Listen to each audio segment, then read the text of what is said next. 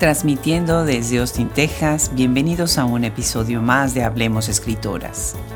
Somos el primer podcast y enciclopedia especializado en escritoras, traductoras, críticas y editoras del mundo hispanohablante y de herencia hispana.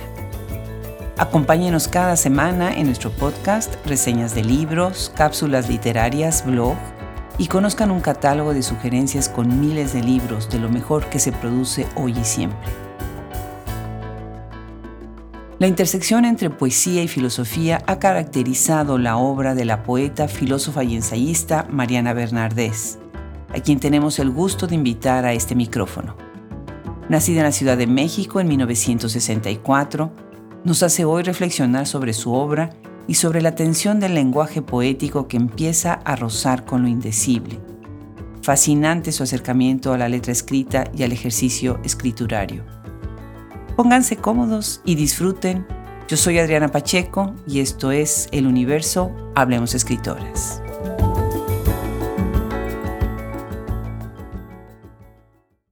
De verdad que hemos tenido una racha maravillosa, con unas poetas, bueno, increíbles. Qué delicia, qué delicia. Hay unos libros también que se han cruzado en nuestro camino, unas antologías de poesía Qué bárbaro, qué talento.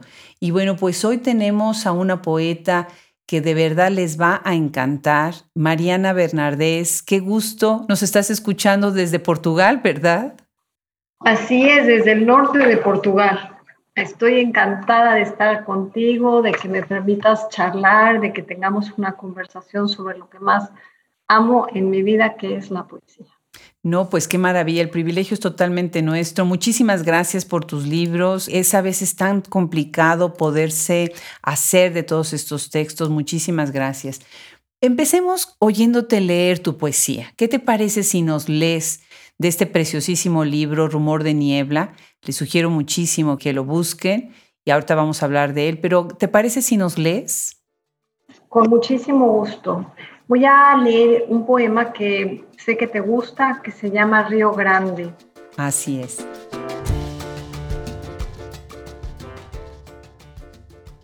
Y dice así, Río Grande, Río Conchos, Río Balsas, Río Bravo, Grijalva, Usumacinta, Torrente, Yaquinazas, Papaloapan, Suchiate, agua de arras en su fluencia, conchos, acaponeta, cazones, tuxpan, borbotón de entraña, grande, azul, jamapa, tula, agua de agua, tanto para decir tu sombra de extremo amanecer. Ahí enjambrada, ven claro de agua viva, que las palabras del río son un ramo de flores en lo prohibido de tus ojos. Bellísimo. Un poema que tiene un reto no nada más cuando lo estás viendo desde el punto de vista visual, el ritmo, la estructura. Cuéntanos, Mariana, ¿cuál es el reto en escribir un poema así? Pues la realidad es que uno tiene que tener una receptividad, un, atender. Yo digo que el poema irrumpe y uno empieza a escribir un poema y ese poema se va encadenando hacia otros poemas. Ramón Shirao tenía un epígrafe que a mí me llamaba mucho la atención que decía un poema o muchos poemas, decide tu lector. Yo digo que cuando uno escribe un libro de poemas, empieza esto y se va encadenando y se va hilando. Entonces, este poema va siendo como un punto de exaltación y de exacerbación de los sentidos en el título que se llama Rumor de Niebla y que tiene que ver con toda la conmoción, la exacerbación de, la, de los sentidos, de la emotividad de la incomprensión inmediata hacia el mundo y también del enamoramiento, de la fascinación de ver, de llenarte de lo otro, de la realidad y que por una fracción de segundo el mundo en su dulzura y en su belleza se te da a ver. Qué belleza. Por eso yo le digo, hay enjambrada. Claro, claro. ¿De dónde vienes tú? ¿Cuál es tu formación? ¿Tú vienes desde la literatura, vienes de la filosofía? ¿En qué puntos se entrecruzan estos en tu carrera? Yo vengo de, una familia de médicos. Y mm, cuando te digo que vengo de una tradición de médicos es porque desde mis bisabuelos, mis abuelos, mi padre, mis hermanos, todos eran médicos, pero en mi casa había muchos libros y en mi casa había mucha pintura y había muchos libros de poesía y poco de filosofía. Y yo, la realidad es que tenía una atención muy dispersa, finalmente decidí no estudiar medicina, pero mi gran pasión siempre fue el conocimiento. Pero la argumentación de repente se me parecía como un juego, ¿no? Como un juego que enredaba la inteligencia y que a veces no explicaba la interioridad. Entonces recuerdo muy bien que el primer poema que de veras generó un gran impacto en mi vida, se lo escuché a Rafael Alberti, que es la canción 8. Y ahí lo entendí que de ahí era yo y que eso era lo que yo quería. Y no entendí nada, pero me movió, me, me llenó de tal manera que ese fue como, como algo que me llamaba y que yo respondía a eso. Pero pues la vida eso me, me fue llevando por los caminos de, del conocimiento, de la inquietud intelectual. Estudié la base de ciencias de la comunicación, pero había una carga muy fuerte de filosofía en el plan de estudios y la filosofía arrebató mi corazón. Y luego tuve la fortuna de ser muy cercana a Ramón Chirao, que también tenía este doblez entre la poesía y la filosofía. tiene un libro maravilloso que se llama Poesía y Conocimiento. Y yo lo adopté a él como maestro y fue mi maestro por más de 30 años. Y fue un hombre que me enseñó que tanto la poesía como la filosofía, como la mística, son formas de acercarte a la realidad. En los momentos de crisis, estos caminos se acercan mucho más, porque finalmente empieza a no explicar la realidad, el lenguaje de la ciencia, el lenguaje político, ¿no? el lenguaje económico. Y cuando empiezan a fracasar estos lenguajes, el lenguaje que aparece y que nos consuela y que nos acompaña, siempre es el lenguaje poético. Claro. Claro, definitivamente. Nosotros estudiábamos a Ramón Chirá en todo, la licenciatura, la maestría, el doctorado. Bueno, es una gran influencia ¿no? en todos los que estamos en estudios literarios, en estudios filosóficos, en esa intersección que hablabas. ¿no? Y ahorita que te escucho, estoy pensando, mira, una de las cosas maravillosas de presentar estas conversaciones es que yo me tengo que preparar, nos tenemos que preparar como equipo y regresamos a otras lecturas. Ahora que conversé con Guadalupe Nettel, que tuvimos una conversación deliciosa, regresé a El Arco y la Lira de Octavio Paz, porque es ah, parte de, su, de su estudio, ¿no? Ella estudió muchísimo la obra de Octavio Paz. Y este, bueno, es un libro obligado, El Arco y la Lira, para cuando estás estudiando poesía, ¿no? Y algo que se dice acá es, lo que él dice es, la poesía es el regreso del lenguaje a su naturaleza original. Y yo te pregunto, Mariana, ¿Tú cómo podrías leer ese lenguaje, esa naturaleza original de lo que es el lenguaje dentro de la poesía? Es como la pregunta que todos nos hacemos. Te respondería con una pregunta retórica que da inicio a un poema de Dolores Castro, que ella dice, ¿qué es lo vivido? Así empieza, mm. ¿qué es lo vivido? Porque la gran pregunta que subyace siempre detrás de dónde está el origen, es tratar de saber dónde queda lo vivido, porque no puede ser meramente en el tiempo memorioso, tanto propio como el de los demás. Y todo el tiempo el lenguaje eficiente y comunicativo lo que está evocando es la traza de una ausencia. Y esto puede ser verdaderamente inquietante y desolador si yo afirmo que el lenguaje tiene una raíz, una entraña que me coloca y me da un lugar en el mundo y genera una pertenencia, entonces tengo un sentido de esperanza.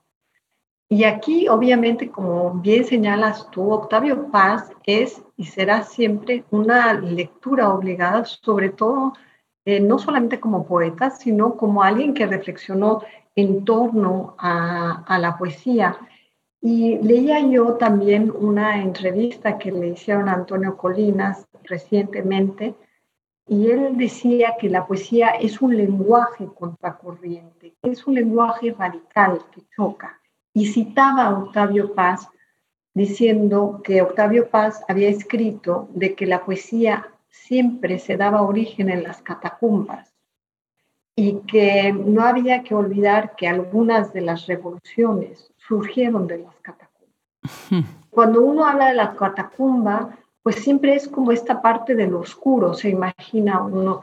Y aquí yo recurría a esta metáfora de la visión que ha trazado el pensamiento de Occidente, que es precisamente Platón, ¿no? que no puedes eh, nombrar en el deslumbre de la luz, como tampoco puedes nombrar en la oscuridad de la caverna y lo que necesitas es este camino del medio, esta razón compasiva, esta razón mesurada, esta razón quietista, permíteme la expresión, que nos a la, al oficio, a la grandiosidad del oficio del poeta, que es quien va a nombrar, quien va a salir expulsado de la ciudad, más allá de las murallas, más allá de la protección de la ley, a nombrar lo que está esperando, ser nacido a través de la palabra.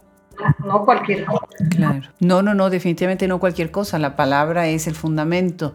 Y precisamente a eso va mi siguiente pregunta, porque mucho se ha hablado de la poesía como inspiración y de la inspiración como la fuente para la poesía pero hay un rigor del poeta, ¿no? Hay una poesía que verdaderamente sí está basada en un, en un, cierto rigor y no excluyo en lo absoluto que la inspiración sea importante, pero también la poesía tiene una tradición atrás, ¿no? Por supuesto. Tiene todo un devenir. Entonces, ¿qué opinas tú acerca de este rigor que debe de tener el poeta para escribir pues, poesía, la poesía que de verdad queda y traspasa todas las fronteras?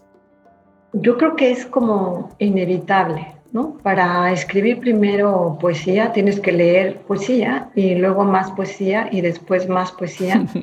insertarte en esta tradición a la que pertenecemos todos, que es una tradición grecolatina y judeocristiana, y entender que uno no va a inventar el hilo negro, sino lo que vas a hacer es permitir que este hilo negro se oville y dárselo a las siguientes generaciones afirmar esta tradición para que los que vienen también puedan afirmarse en esta tradición. Yo hablo en un momento dado de que tan importante es el entusiasmo como la inspiración, como este pensamiento respirado del que habla Colinas y del que también hablaba María Zambrana. Finalmente, si tú no has leído poesía, no vas, no vas a saber escuchar el ritmo, la musicalidad, el blanco activo, la pausa, eh, que va conformando este cuerpo, este organismo que está vivo. El poema es algo que está vivo y que crece y que se alienta y que se va modificando. Por eso a veces es tan difícil soltar los textos, porque todo el tiempo te demandan una enorme atención eh, y a la hora que los estás atendiendo te das cuenta que no has pensado lo suficientemente el lenguaje para que en esta parte que es la inmediatez de la vida pueda uno eh, mostrar lo maravilloso, lo que es asombroso, lo que es radical y lo que, es una, y lo que va a provocar una experiencia radical. Claro. Y ahorita me haces pensar también en otras escritoras, en otras poetas de todos los países que tenemos en la enciclopedia. Los invito a quienes nos están escuchando ahorita, vayan en la sección dentro de su navegador, en la parte de arriba del lado derecho, tenemos nuestra sección de índice. Y en índice vayan a poesía, a poetas, y van a ver nada más qué maravilla, todas las voces que están enriqueciendo nuestro proyecto. Y muchas de ellas son mexicanas. Ahorita se están sumando al proyecto próximamente Pura López Colomé y Ele Clarión junto con Mariana. Y bueno, pues estoy feliz de tener estas tres voces impresionantes y se suman a otras como Malva Flores, Marisela Guerrero, Julia Santibáñez, Claudina Domínguez. Paula Abramo. Y bueno, no quiero seguir porque voy a dejar a muchas afuera, pero platícanos, Mariana, ¿qué sientes tú que está pasando en la escena poética en México, viniendo de pluma de escritoras? Pues a mí me parece fantástico lo que está pasando. Hay una efervescencia, hay una diversidad de voces. Eh, yo diría que hay de veras, eh, es extraordinario. A mí me, da una gran emoción eh, ver el compromiso de la gente que está escribiendo poesía. Y me parece, perdón que repite esta palabra, pero me parece muy esperanzador porque frente a la violencia, la cordura ha quedado en manos del decir poético. Y eso a mí me da esperanza de que en un momento dado podamos darle la vuelta a la violencia.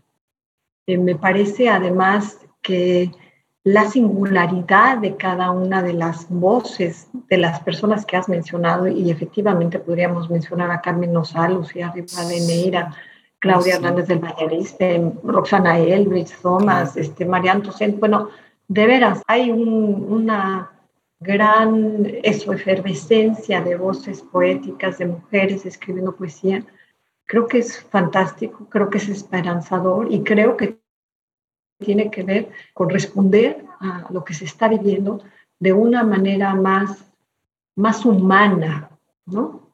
Claro, me, me da agobio oír los nombres que acabas de mencionar, porque ya no nos da la vida para tener más y más. Y yo quisiera de verdad poder cubrir tantas, tantas voces tan maravillosas, pero poco a poco tenemos que sumarlas porque sí, de verdad, esto es, esto es impresionante, impresionante, emociona. Yo creo que muchas personas que nos escuchan tal vez pensarán exagerado, pero no te pasa, Mariana, se te pone esta piel de gallina cuando piensa uno en todas estas lecturas, estas escrituras tan fuertes, tan poderosas que tenemos. No, no y que además digamos, responden a una herencia también. Pensaba yo, Dolores Castro, Rosario Castellano, Concha Urquiza, Elsa Cross. Eh, no, o sea, son voces poderosas, disímbolas, pero maravillosas, cada una ¿no? en, su expresión altísima. Y a mí eso me da eso, un sentido de esperanza de que podremos de alguna manera eh, frenar o, darle la vuelta a la violencia, generar mejores condiciones de, vida, porque la poesía, una de las cualidades que tiene es generar un sentido de pertenencia. Y cuando la gente en general pertenece, entonces está acogido y no tiene este sentimiento de orfandad ni de enojo.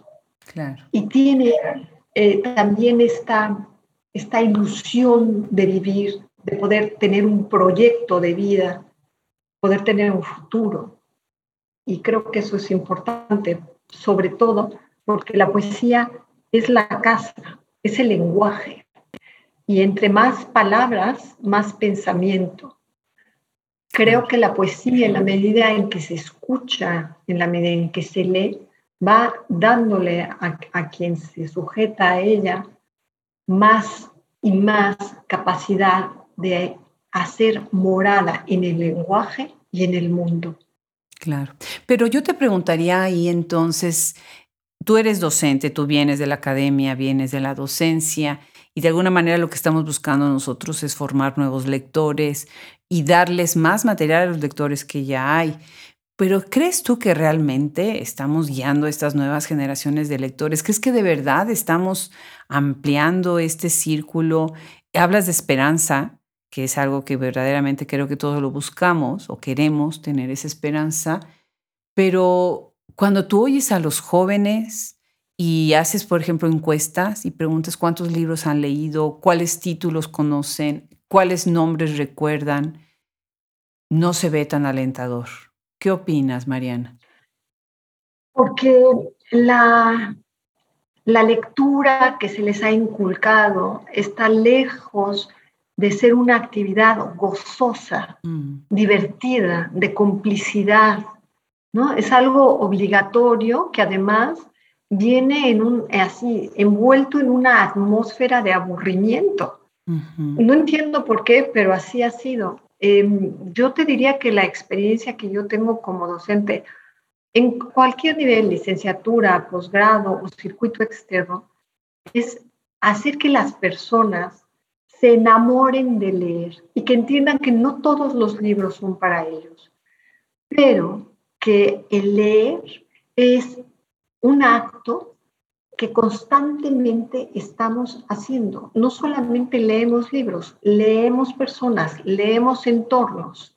No puedes dejar de leer, es algo que te es con natural. Entonces, no tienes por qué tener una animadversión a agarrar un libro y leer. Y que leer puede ser fantástico porque el límite de un libro es tu imaginación. Entonces, no se trata de cómo vendo el producto, sino más bien se trata de cómo tú te miras a ti mismo a la hora de tomar un libro. La pregunta que yo me hago es, ¿por qué hemos tenido una educación donde el chico o la chica se hacen menos frente al libro? El libro es algo que te va a dar una, una sensación de libertad te va a ampliar el horizonte, te va a dar una anchura que en un momento dado la televisión no te da. Esta cultura del entretenimiento del terror está verdaderamente lejísimos de lo que puede darte los libros. Sí. Entonces, yo lo que hago literalmente en las distintas clases que doy, bajo los distintos temas que yo pueda dar, es de veras, con todo mi corazón, tratar de que las personas se enamoren de leer. Mm. Y siempre me dicen, pero ¿cómo vas a dar un taller o un coloquio o lo que sea sobre poesía? Es que no te va a ir nadie. Y yo les digo, pues es como todo, ¿no? Que ¿Cómo empiezo a leer poesía? Pues leyendo poesía. Entonces yo agarro y cojo libros de poesía y les voy leyendo poesía y siempre las primeras clases veo a mis alumnos así con los ojos, ¿no? Azorados, ¿no? Como diciendo, ¿dónde he venido a parar, ¿no? Esta mujer. y al final, de veras, eh, no se van, se quedan. Y además, como yo les digo, ustedes quieren enamorar, pues tienen que aprender a hablar bonito, ¿no? tienen que seducir con la palabra, con el erotismo de la palabra.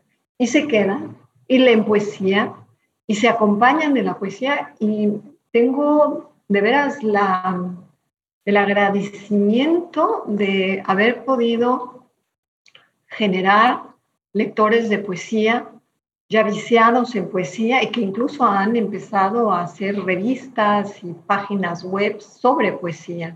Qué maravilla. Ahorita que dijiste de seducir, pensé en Artemisa Telles, que además de ser una buenísima poeta y tallerista, es una persona maravillosa y genial.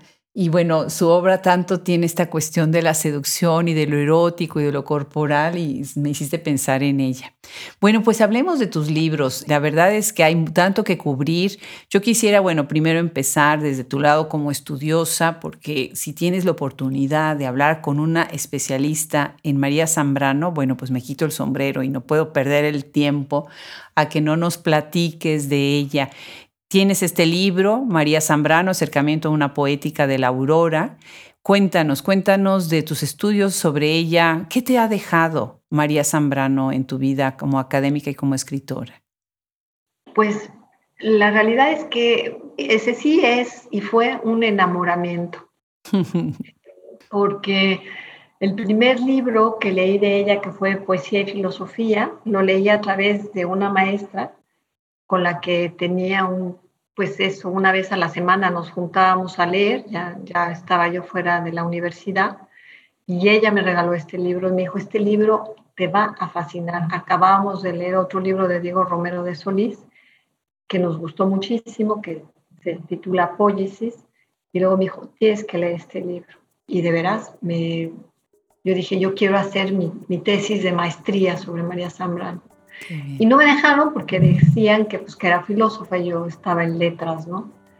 Pero yo seguí, yo seguí leyendo a María Zambrano y entonces cuando iba para el doctorado propuse la investigación y pues fue mi segunda vuelta y fue mi insistencia y pues finalmente el comité aceptó la tesis y a los pocos meses falleció mi, mi director de tesis y estaba yo desesperada. Manuel Aguado, también un poeta extraordinario, que también fue maestro de Gloria Vergara. Mm, Gloria, qué bien. Y este, sí, Gloria y yo estudiamos juntas. Buenísima, crítica y poeta.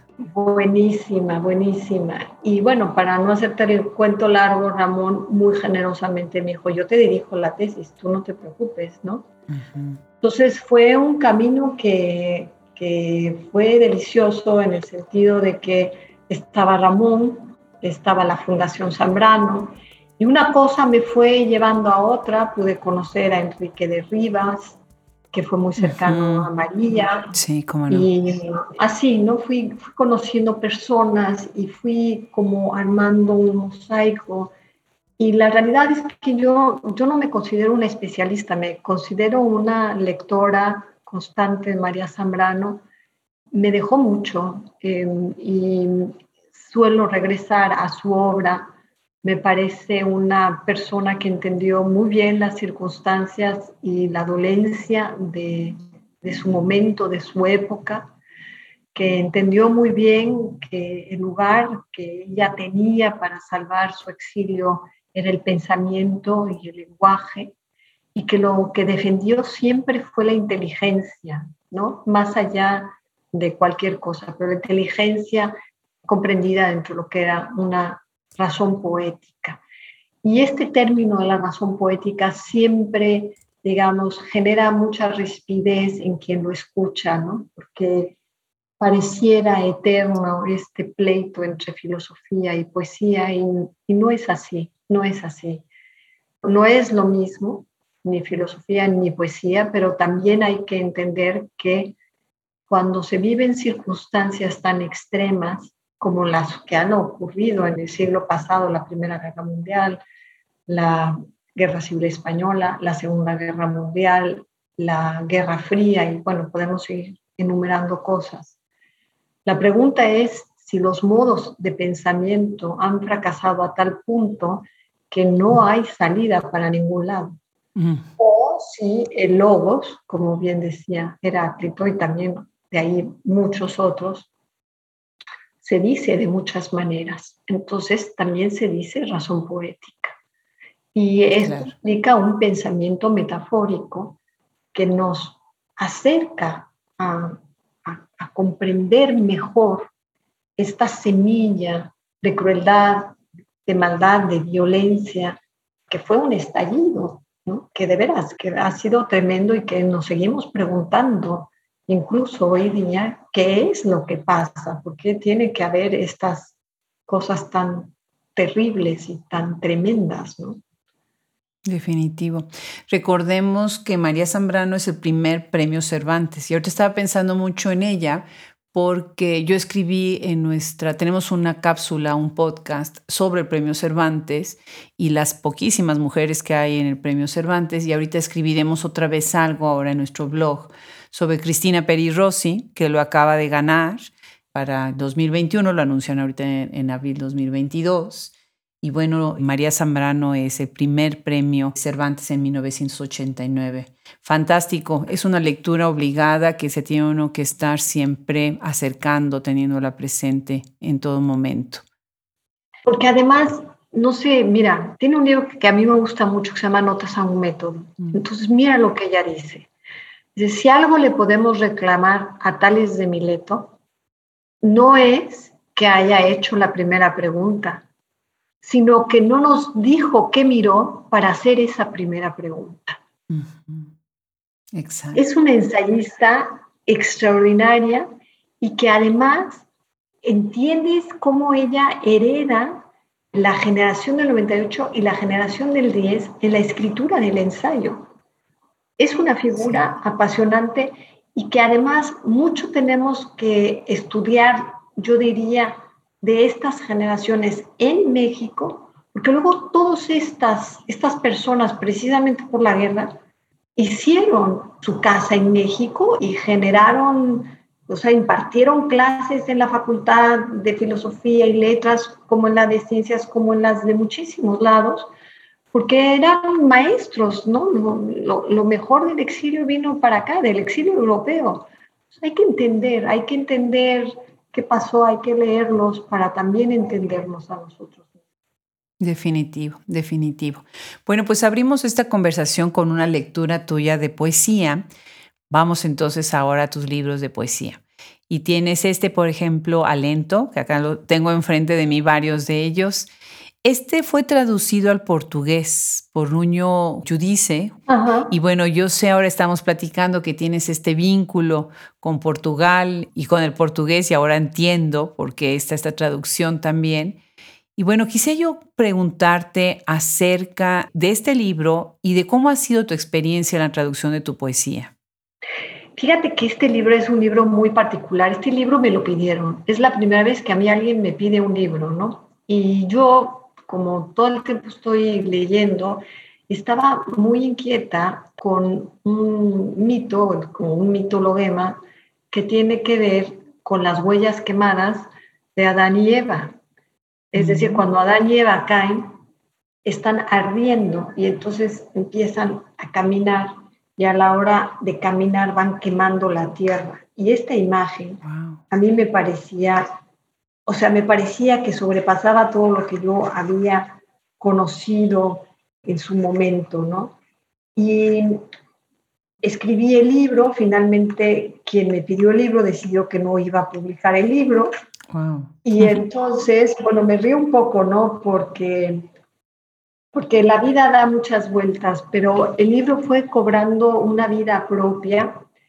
Y un día, platicando con Antonio Colinas, le dije, ¿me escribes el prólogo a este libro? Me dijo, claro, yo te lo escribo. Y me escribió el prólogo Antonio, y que, bueno, fue uno de los momentos de más alegría, de mayor alegría en, en mi vida. Y luego salió la edición en la Cabra Ediciones con María Luisa Pasarge, y ella logró ganar, pues digamos, eh, en, el, en, lo que ya no existe, que era la Dirección General de Publicaciones, parte del fondo eh, se licitaba y se presentaban proyectos y ganó con, con este proyecto. Entonces fue un libro que, que, salió con el sello editorial de María Luisa y, y, con el sello de la Dirección General de Publicaciones de la Secretaría de Cultura.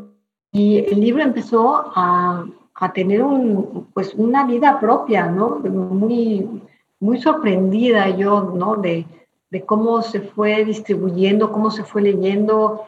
Me hablaban muchísimo para que leyera poesía de este libro de forma constante, ¿no? Y luego surgió la posibilidad de que en uno Judice lo tradujera. Y bueno, pues menos me la acababa yo, ¿no? pues se tradujo el libro y la realidad es, es muy interesante los procesos de traducción. Primero porque el libro se vuelve el libro de otro, como debe de ser.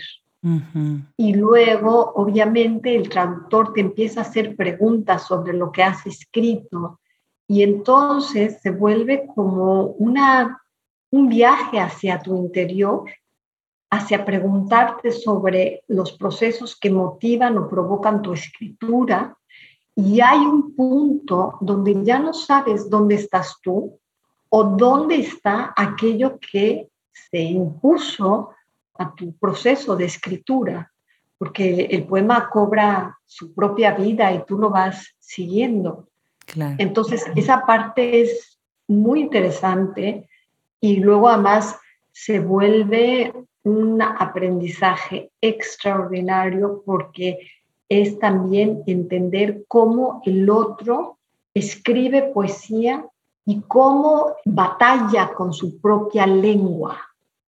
Y eso es, eso es, digamos, de lo que pedimos la limosna a los escritores, ¿no? Porque todos hablamos español, pero todos escribimos diferente. Entonces, siempre quieres saber cómo el otro construye, cómo el otro comprende, cómo el otro hace que el lenguaje vaya más allá de la métrica, de las figuras, de, digamos, de los entresijos de la poesía, ¿no? Quieres entender cómo logra jalar el lenguaje para que diga más. Claro. Y eso es fascinante. Definitivamente, definitivamente. Bueno, en eso mismo que estás diciendo, en esta misma línea, me parece que está tu libro Memorial del Fulgor, ¿no? Que además este, se acaba de publicar en el 2022 acaba de salir este libro, ¿verdad? Si no mal sé. Sí, sí, sí, es muy reciente. Y acá estás recurriendo mucho en la cuestión también lingüística, ¿no? De atravesar todavía más el límite de lo que es la interpretación poética y de lo que es el contenido y la carga de las palabras, ¿no? Desde el punto de vista semántico, desde el punto de vista lingüístico. Cuéntanos de este libro, que también se intersecta bastante con la filosofía, ¿no? Yo te diría que para mí es el libro que más trabajo me ha costado escribir. Ah, ¿de verdad? Eh, sí.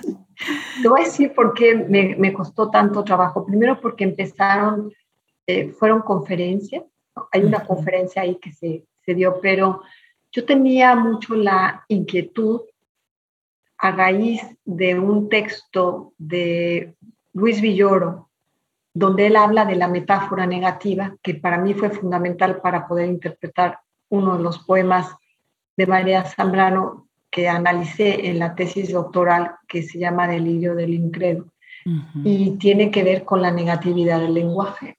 Entonces, todo esto arranca con este juego que es el lenguaje del ser siempre está hablando de lo que no está. Mm. Y a la hora de que estás hablando de lo que no es, en el seno mismo del lenguaje del ser está su negación.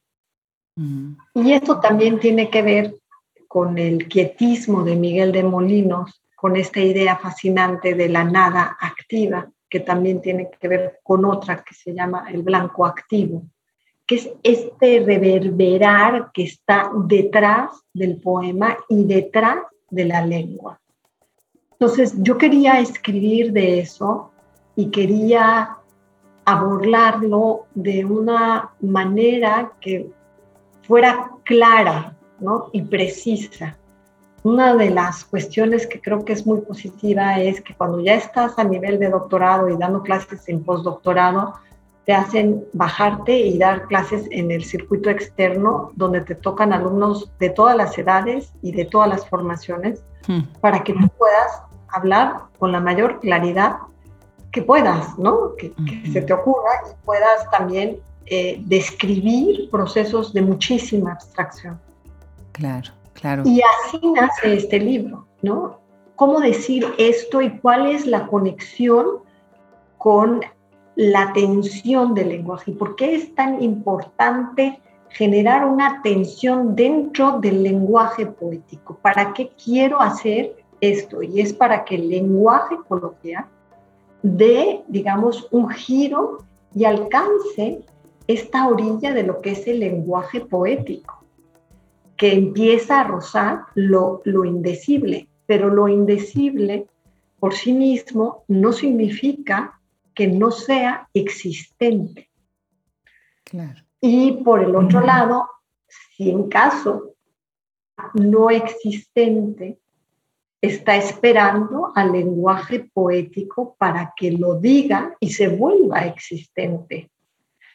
Entonces me parecía fascinante todo esto y digamos, fue un libro que, que discutí mucho con Ramón Chirao y con Raúl Renán en su momento.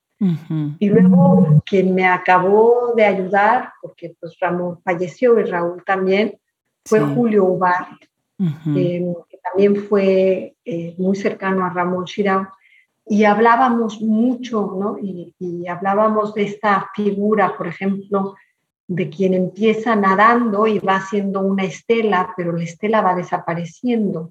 llega un momento en que ya no ves al que está nadando, pero sabes que está allí. Claro. Este es un poco, ¿no? El, el juego. Y usas imágenes, y usas metáforas, y usas redes simbólicas para poder decir estas cosas. Claro. Y por eso es un libro que me costó tanto trabajo escribir. Pues, eh, pues, felicidades, muchísimas felicidades. Y ahorita que estás hablando de todo esto, estoy pensando además en todo este uso de la metáfora. Tienes un libro pequeñito pero picoso, ¿no? Como dicen en español en México, Trazos de esgrimas. ¡Qué belleza! Ahí es, es un libro tan sonoro, tan visual, ¿no? Con unas metáforas en donde recuperas tantas voces, tantos murmullos, ¿no? Chapoteos sobre el agua, cantos de pájaros. Bellísimo este libro. Cuéntanos, para cerrar ya un poco la conversación sobre este libro y para cerrar, platícanos en qué estás trabajando ahora. Bueno, te comento muy brevemente. Trazos de esgrima es un libro muy de, de un alto riesgo, ¿no? O sea, yo ahí arriesgué muchas cosas que era la posibilidad de que el yo poético se desdoblara en muchas voces. Ese era un punto que me interesaba explorar, ¿no? O sea, todas estas voces que te habitan, cómo ponerlas en el papel y también es un canto al cuerpo, a la belleza del cuerpo, al estar en el tiempo, no ser en el tiempo, sino estar en el tiempo. Tú no puedes estar si no tienes un cuerpo y el cuerpo es la expresión más perfecta que puede haber a nivel de mecánica, ¿no? O sea, simplemente un libro de anatomía te revela la sofisticación del cuerpo humano. Y cuando entras a ver cómo funciona, todavía es más fantástico. Pero no solamente hay ese abordaje, es cómo las mujeres nos ha costado tanto trabajo decir, este cuerpo es mío y en este cuerpo mando yo.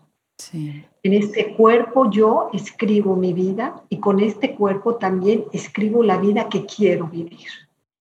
Y es un canto al cuerpo y a la identidad de la mujer y a la libertad que nos da el sentir el poder extraordinario de habitar un cuerpo y ser en el cuerpo. Para mí fue un libro muy importante en ese sentido.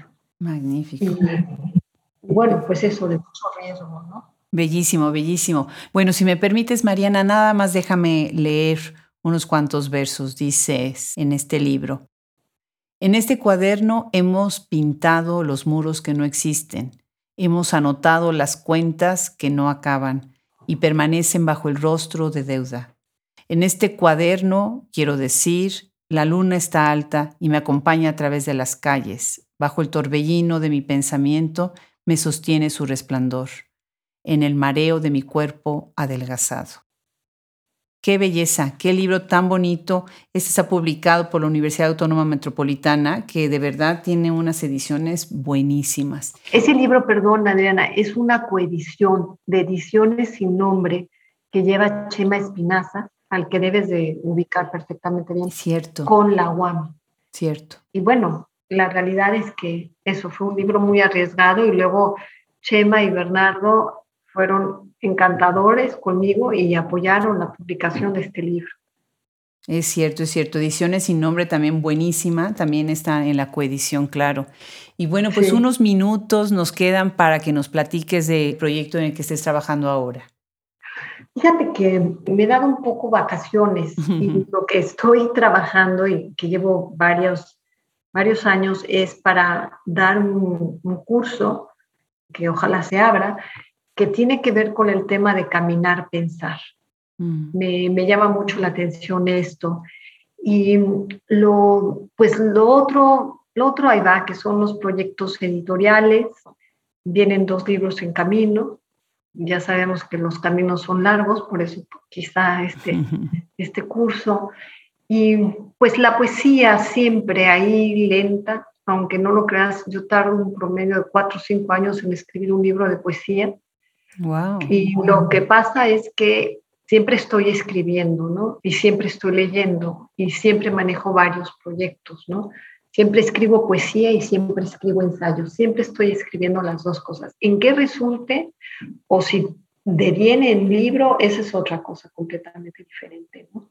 Claro. Pero ahí está, ¿no? Ahí tengo varios proyectos. Uno es juntarle los artículos que no salieron publicados en el libro de Zambrano. Otro proyecto es reunir la poesía, que luego es muy difícil conseguir los libros. Pero, pues no sé, me pasa un poco como a ti, Adriana. Los días vienen tan cargados de trabajo y de tantas cosas que a veces eh, lo prioritario se va quedando en, en un segundo plano, ¿no? Definitivamente, definitivamente. Pero no, no pasa nada, no pasa nada. Siempre hay vida y siempre hay tiempo y se van haciendo cosas. Que claro que sí. Claro que sí, definitivamente. Mariana, pues qué gusto. Muchísimas gracias, Mariana, por tenerte hoy en este espacio y bueno, para siempre, porque esto es un repositorio de voz, no es algo nada más que queda ahí devorado por este Internet tan enorme y a veces tan monstruoso porque es tan grande, ¿verdad? En cambio, acá estamos en nuestra página, 3W Hablemos Escritoras. Ahí está permanente este podcast, está el perfil de Mariana, están sus obras. Y bueno, no pierdan la oportunidad de regresar a una maestra, a una poeta y alguien que nos enseña desde muchas otras voces lo profundo y lo importante que es la poesía y la formación del poeta. ¿no? Muchísimas felicidades y muchísimas gracias por acompañarnos el día de hoy.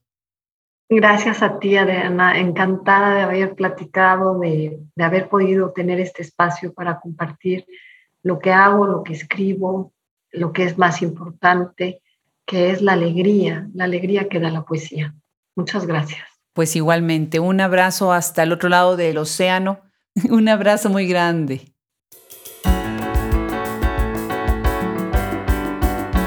Qué maravilla la forma que ha crecido este proyecto y todas las voces que tenemos ya en él, como la de Mariana Bernardés.